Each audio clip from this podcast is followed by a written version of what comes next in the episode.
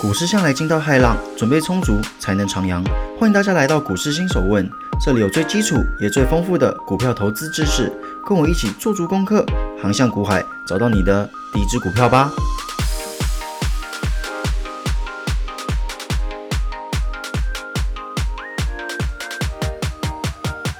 欢迎各位回到今天的股市新手问。那在节目开始之前啊，有一个非常好的消息要和大家分享，就是有很多听众非常期待的内容，有关于我对产业怎么做功课的，以及我对趋势的一些看法。那其实这些东西啊，我很早以前有提过，就是说，诶，之后可能会透过 Apple Podcast 的订阅机制和大家做一个分享。但是啊，如果用这样的方式，就有两个问题。第一个，那些不是用 Apple 手机的人该怎么办？他们总不能为了这个东西去买一台 Apple 手机吧？完全没有必要啊，对不对？好好的安卓不用，干嘛用 Apple？对不对？那第二个问题是什么？就是 IG 上面的问题，版面问题。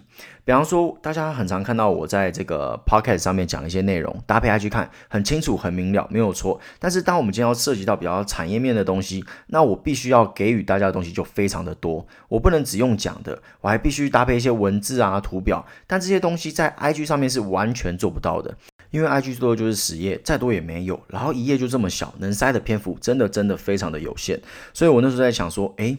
真的要这样做吗？这样会不会阉割掉很多东西啊？因为平常我们的新闻解析已经阉割掉很多东西了。本来我想跟大家分享更多，但是没有办法，IG 的版面就是这样子，我真的没有办法，就只能把阉割版的放上去跟大家做一个分享。当然啦，重点还是有提到啦，但是魔鬼藏在细节中啊，很多细节好想跟大家讲，但真的就没有办法。就在我苦恼该怎么把这个东西幻化成一个新的节目的时候，运气真的非常非常的好啦。有一个教育平台叫做 Press Play，他主动联系我说，哎，就我希望你在我们这边开一档新的节目。那我那时候听到的时候，一开始是有点犹豫的啦，因为我觉得说啊，一个新的平台，我也没什么经验，这样子真的对我的听众是好事吗？还是我们用原本的 Apple Podcast 这样子，诶，大家还是听得比较习惯。但是后来我发现说，诶。与其用 Apple Podcast，然后给大家一个严格版，那我们不如来到一个专业的平台，给大家一个非常完整的体验，大家这样子看起来也舒服啊。不要说啊，每次你东西都讲到一半，好像要讲完又没有讲完的，所以我后来就决定说，好，那我就跟他们合作，成立一个新的节目，叫做。股市新手问之产业日记，那这个新节目会有什么样的内容呢？首先，每月会有三篇不同的产业日记，包含诶钢铁、航运、低润之类的。我会选一些我觉得比较有前景或者有潜力的产业拿出来跟大家做一个分享交流。再来就是每周一篇更加详细的每周财经新闻分享。毕竟之前受限于 IG 的篇幅嘛，我们每周财经新闻分享我只能点到为止，不能讲得很细节。那主要是希望大家可以透过这个新节目养成对产业的敏感度，最终能成为一位独当一面的投资人。不过啊，该说的我还是得说。各位，千万我说真的，千万不要把它想成一个报名牌的节目，它纯粹是一个以我的观点来对现在比较有潜力的产业做一个心得的分享。换句话说，你买的是我的观点以及我对产业做功课的方法，因此你不要把它视为说啊，你买的是投资意见，绝对不是。我希望的是，你订阅后好好消化我的观点，可能你会有不认同的部分，那我非常欢迎你留言讨论。总之啊，希望各位可以带着独立思考的心来订阅这个频道。那如果你是那种无法独立思考的人，那我十分不建议你订阅这个频道，因为毕竟这个频道是给你钓竿，并不是给你一条鱼。好了，那更加细节的东西，欢迎大家去 IG 上面看，里面有更加详细的叙述。那最后，真的很谢谢各位一路以来的支持啦，让股市新手问获得这个机会，向大家分享更多东西。不论你最后决定说，哎，我要不要订这个新频道，股市新手问依旧会持续更新，我们依旧是在同一个大家庭。好了，前面的 commercial 感人的话讲完了，我们今天要为技术分析做一个非常完美的 ending。就像我之前跟各位承诺的，这一集啊，就是要跟各位分享我是怎么利用之前跟各位提到的知识，在技术分析上面判断一档股票的进出。哦，说真的，这是一个大灾问啊。不过没有关系，不藏私，直接做一个分享。俗话说，新手看价，老手看量，这是什么意思？一般的新手啊，K 线图懵懵懂懂，只知道哦，今天九十块，昨天八十五块，哇，好棒。涨了，看到跌就说啊，今天的价格比昨天低，跌了。简单来说就是没有内涵。就像你今天看到一个非常漂亮的女生，你就跟她说你是我的唯一。然而你连人家的工作是什么，喜欢的动物是狗还是猫，有没有对狗过敏，哎，你都不知道，你就决定要把自己的人生交出去了，因为她是我的 angel 嘛，我要把我的一切都给她，就算我什么都不知道。这是什么？这叫做肤浅。今天如果你在股市中肤浅啊，相信我，你本人是不会有什么代价啊。但是你银行的户头会帮你付出这个代价。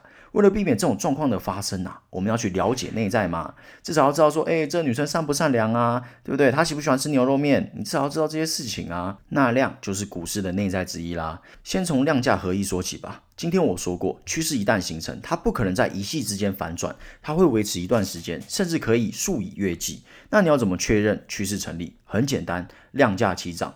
最好之前有一段量缩整理期，再来我们要来谈谈均线问题。这些线有什么帮助嘞？哇，一堆线，眼花缭乱，目不暇接，有什么帮助啊？诶，在我看来啊，我个人最喜欢线图是什么？日线上的黄金交叉，也就是五日线贯穿二十日线，这对我来说啊是一个非常好的试单点位。简单来说，只要五日线能和其他线图做一个黄金交叉，那在我的视野里面啊，都可以入场尝试。那至于所谓的啊 K 棒是否站上五日线，这其实对我来说没有什么意义哦，我不会把它这个视为我买进的理由。为什么？对我来说啊，那顶多会是我不要卖掉的理由，而不是买进的理由。为什么？K 棒站回五日线，代表说五日线有手嘛？就这样子，有手不是攻啊。接下来我们来说说形态学的部分。我个人啊，会以收敛三角、上升三角等等来对未来的走势稍微做一个基本的判断。很简单，如果今天整体走一个上升三角的形态，我会很放心的试单。那进入点位会在哪边呢？通常啊是上升三角的第二个或第三个相对低点，或者我们可以说是通常是五日线碰到二十日线的时候，会考虑进行一个试单的动作。因为你在这边切入啊，第一点你确认它是一个上升三角，第二点你可以买在相对低点。那至于收敛三角嘞，那就没办法了。就是要必须对产业有点了解嘛，去思考说，哎，是不是利多出尽，还是利空出尽？哎，未来股价会是向上还是向下？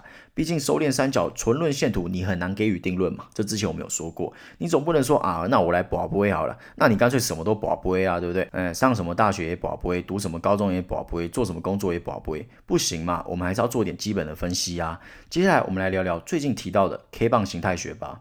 如果上面啊，我们讲的是战略，那这个啊就是战术啦。比方说，你看到哎高点留长上影线，首先判断哎会不会是墓碑线啊？一旦你发现哇这个几率很高哦啊，可能要住坟墓喽，赶快明天拉高立刻出场。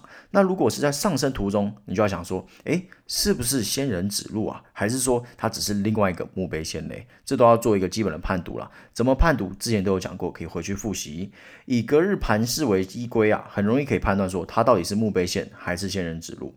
那像我自己，我以我这个亲身体验啦，我之前有遇过一个吊人线，哇，超级吊人，长得有够像，它就是涨到一个相对高点之后，诶，不是不是相对高点，可以说是大概近三四年的最高点的吧，反正就在那个非常高的高点啊，收一个小绿 K，一个超级长的下影线，哇，有够吊，吊人吊到不行。不过重点来了，为什么我没有卖掉？它有一个很不一样的地方。就是它带大量，因此我当下抱持着一个实验的精神嘛，想说我先实验，我不入地狱谁入地狱？神农尝百草嘛，诶，那只也不便宜，对不对？神农尝百草的精神，我就先试试看，如果我的理论是对的，再来跟观众做一个分享。总而言之啊，我就是赌它，诶，你带大量，并不是一个合格的吊人线，所以我就先没有卖掉，想说看看之后怎么走。果然后续创一个新高，代表说它并不是一个真正的吊人线啊。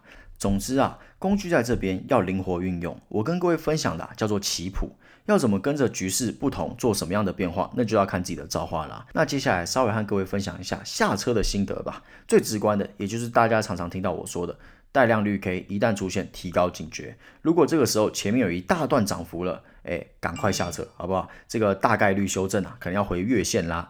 那或者前面提到的。高点留长上影线，这也是一个出场讯号。此外啊，如果今天五日线下弯，有要往下贯穿二十日线的意图的时候，哎，我也会选择出场。同样，量也是非常重要的。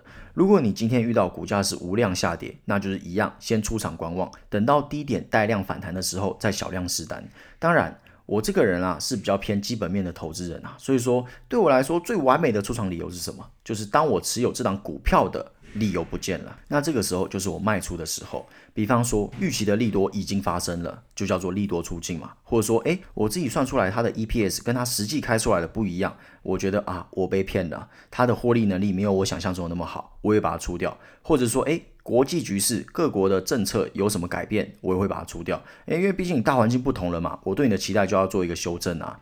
那这个时候一定有朋友就好奇了，哦，公开催稿突然泼讲了一大堆，你怎么都没有说 K D R S I 乖离率 M A C D 那些你都没有讲呢？诶。那些对我来说啊，其实只是辅助哦。毕竟大家如果有听我前面的介绍，要仔细的听我前面的介绍，那些原理啊什么，你会发现这些东西啊都是源自于 K 线图啊。当你今天对 K 线图比较熟的时候，这些指标就不会成为你主要的判断手段，而会成为你的参考物。就像我们常常说的嘛，食物要吃什么？要吃原味嘛。你干嘛吃加工食品？当然啦，也是可以偶尔吃一下加工食品，爽一下嘛。但主要还是要吃原味啦。不过 K D 和乖离率还是很有参参考价值的。我有时候也是会看一下，诶，有没有黄金交叉？诶，乖率有没有过大啊？有时候还是会看一下嘛。好啦，那以上就是我的心得啦。但是大家要知道一件事情哦，我说的不一定是正确哦。比方说，哇，就说的就是真理，绝对没有这回事。古海无涯，每个人都在学习，你在学习，我也在学习，所以说我的理论会随着我的知识的增加而做一些改变。